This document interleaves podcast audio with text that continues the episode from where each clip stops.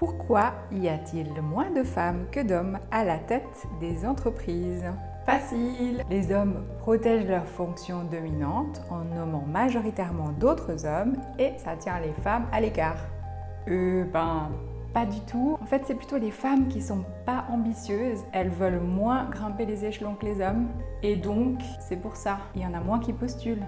Celles qui postulent, par contre, elles y arrivent. Bonjour à vous, je m'appelle Corinna Loupou, j'ai fondé Sticla pour accompagner les individus à se transformer et les organisations à adopter un design qui intègre résilience, innovation et motivation à leur ADN. Bienvenue sur Parallax où j'explore nos croyances et nos comportements pour affûter notre esprit critique.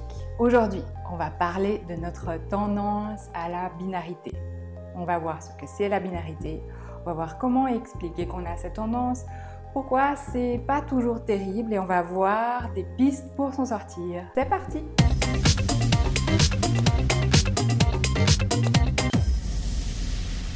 Alors la pensée binaire, qu'est-ce que c'est? C'est une manière de penser qui nous divise. On va voir le monde à travers une sorte de microscope. On va mettre des ou partout plutôt que de voir ça, voir les choses avec un grand angle où on met des et. Je m'explique. Si je reprends ma question de l'introduction, qu'est-ce qui fait qu'il y a plus d'hommes que de femmes à la tête des entreprises? On ne pourra pas trouver une réponse qui va exclure toutes les autres. Pourtant, généralement, quand on débat avec quelqu'un d'un sujet du genre, on va souvent tomber à à cause de ça, non c'est ça. Alors qu'en fait, vous serez sûrement d'accord avec moi sur le fait que ce qui explique vraiment un phénomène comme celui-ci, c'est un ensemble de causes interconnectées. En plus, il va y avoir des causes de type macro, structure sociale, culture, législation. Puis si on zoom sur un cas euh, précis, on va voir des causes plutôt micro, les histoires personnelles, euh, les croyances des individus, leur comportement forcé, la culture d'entreprise d'une entreprise précise. Mais alors pourquoi on a si souvent recours à ce type de pensée binaire?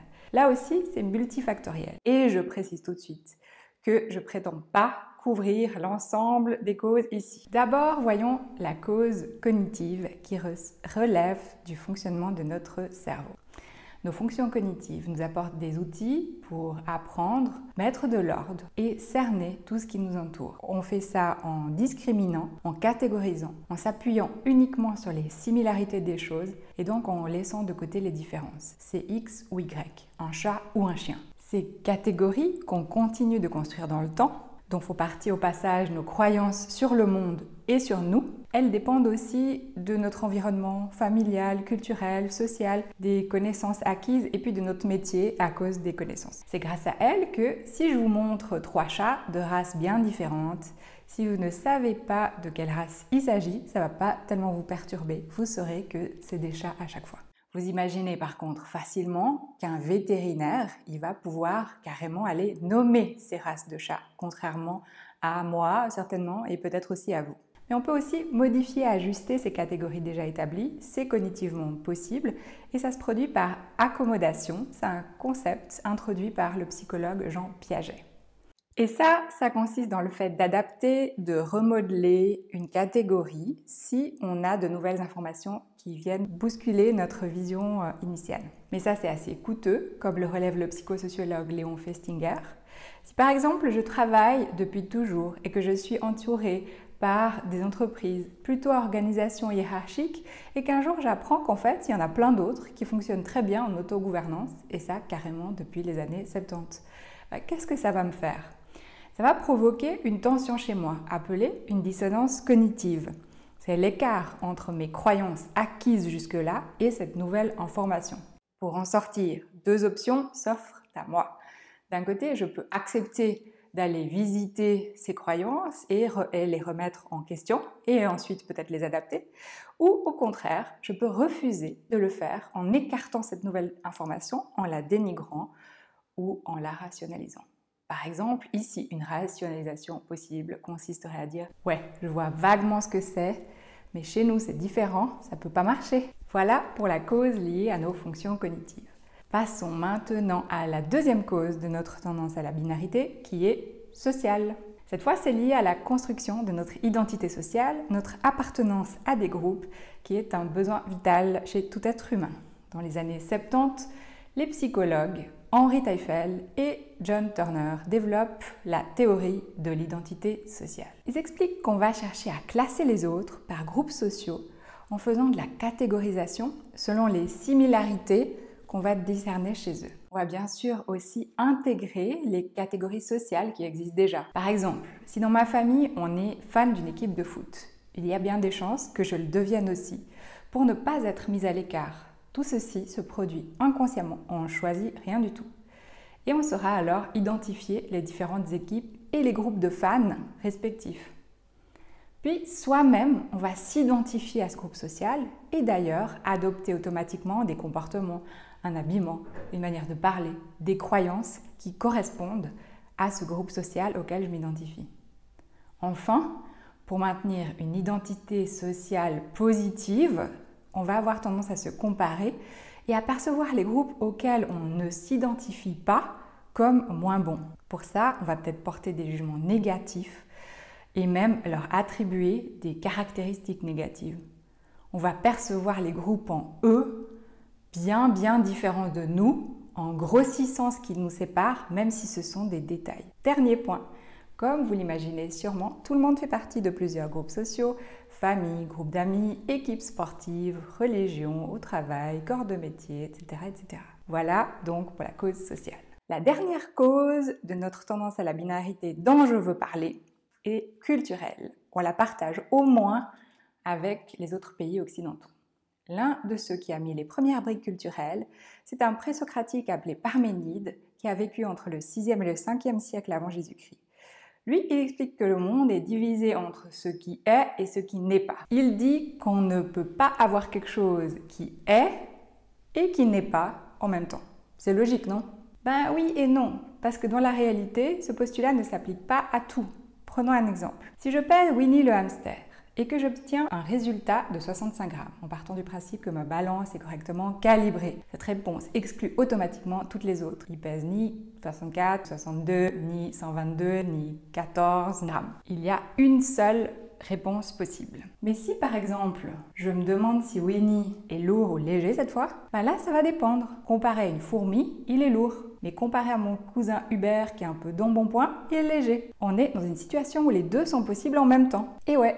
Et puis le rationalisme va enfoncer le clou le pape du rationalisme étant Descartes. C'est à lui que l'on doit la séparation de l'esprit et du corps. Lui va mettre la rationalité, la logique d'un côté, d'ailleurs sur un piédestal, et puis de l'autre côté, bien séparé, va mettre les émotions. Mais c'est plutôt par là qu'il va les mettre parce qu'il va bien les dénigrer. Son héritage en médecine par exemple est énorme puisque c'est à lui qu'on doit la spécialisation en discipline et donc aussi la réduction du traitement à la partie du corps concernée par le mal. Par exemple, si vous avez des troubles digestifs et que vous allez chez un gastro-entérologue, mais qui détecte rien d'anormal, alors il va vous dire bah vous avez rien. Mais vous, vous avez toujours des troubles digestifs. Et puis, malheureusement, il n'y aura personne pour connecter vos différents mots, comme ici, euh, troubles digestifs, maux de dos et peut-être stress chronique depuis les cinq dernières années. Et puis, le rationalisme a aussi mené au réductionnisme en sciences. On va alors séparer et simplifier un phénomène ou une problématique pour tenter de l'expliquer. Et là aussi, la conséquence, ce sont des disciplines scientifiques bien séparées et bien divisées de nouveau en sciences dures, rationnelles, quantifiables, et de l'autre côté, bah, toutes les autres sciences appelées molles, euh, qui sont bien sûr moins idéalisées que celles appelées dures. Le mot molle peut-être vous aura mis sur la voie. Mais finalement, pourquoi alors vouloir sortir de cette pensée binaire si tout nous y pousse? Eh bien, à titre individuel, c'est important d'être vigilant car si je schématise, la plupart des phénomènes sont plutôt de nature non quantifiable ou non mesurable avec des instruments de précision et sont donc plutôt complexes. Alors, si on voit ça seulement avec notre microscope binaire, on va voir la réalité d'une manière limitée et en plus, on va se couper des autres qui pensent autrement. Comme dans le même temps, culturellement, nous avons idéalisé la rationalité et l'objectivité, et que nous nous jugeons parfaitement rationnels et objectifs, nous pouvons bien voir que cela mène à surestimer la légitimité de nos croyances et convictions,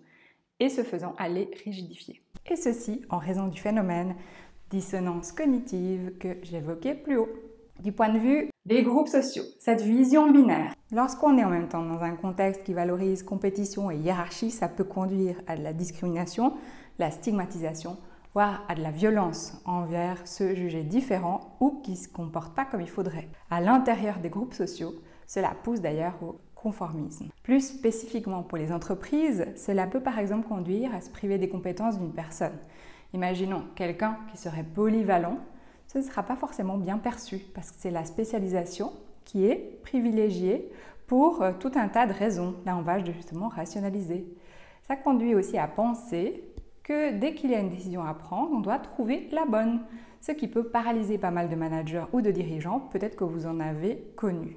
Alors que la plupart du temps, les problématiques étant complexes, on ne peut pas trouver la bonne décision menant tout droit au succès versus toutes les autres menant objectivement à la catastrophe absolue. En réalité, ce sont plutôt d'autres motifs qui poussent dans cette paralysie. Enfin, mais je ne vous apprends rien, sortir de la binarité et enrichir notre manière de voir les choses va nous aider à trouver des solutions nouvelles, envisager des idées nouvelles dans ce monde où nous en avons bien besoin. Tant si je regarde du côté sanitaire avec les entreprises qui ont ou qui vont se retrouver en difficulté, que face aux inégalités qui se creusent, avec la crise environnementale, etc. etc.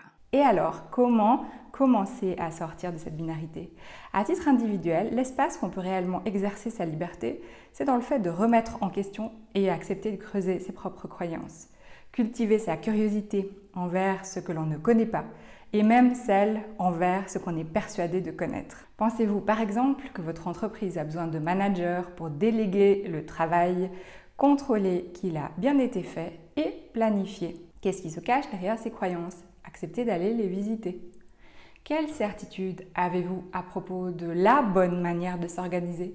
Que se passerait-il pour vous et pour vos collègues si on faisait les choses différemment selon vous?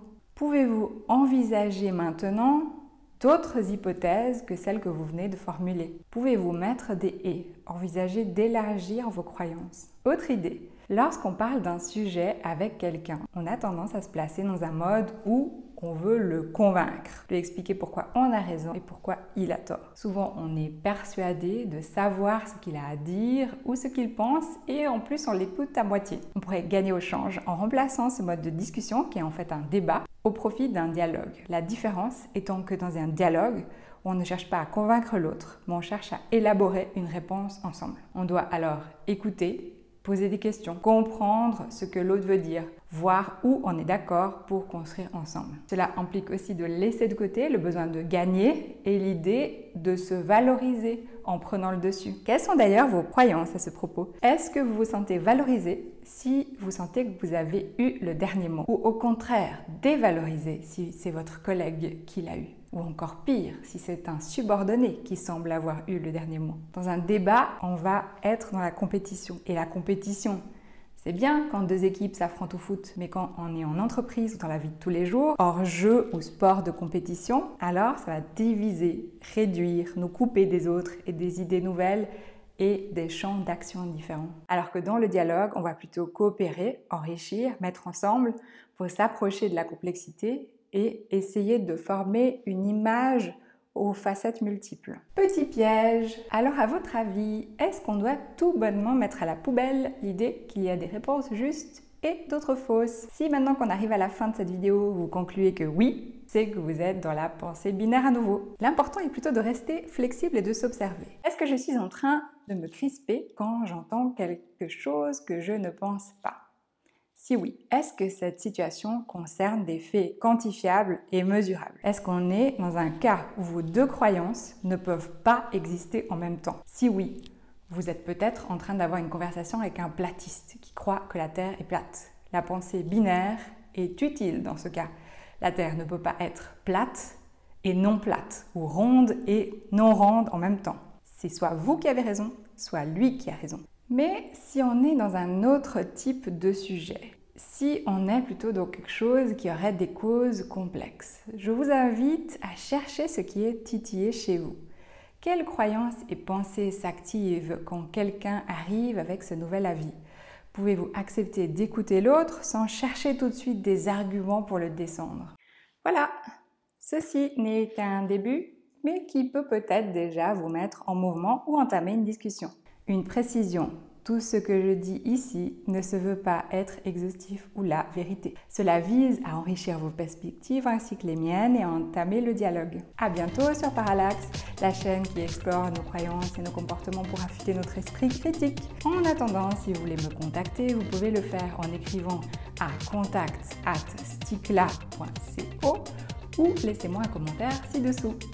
Si vous avez aimé cet épisode, abonnez-vous pour être informé dès que j'en sortirai un nouveau. Et si vous connaissez quelqu'un à qui le sujet d'aujourd'hui serait utile, partagez-le lui? Merci pour votre écoute et n'oubliez pas, un grand changement implique de faire des petits pas.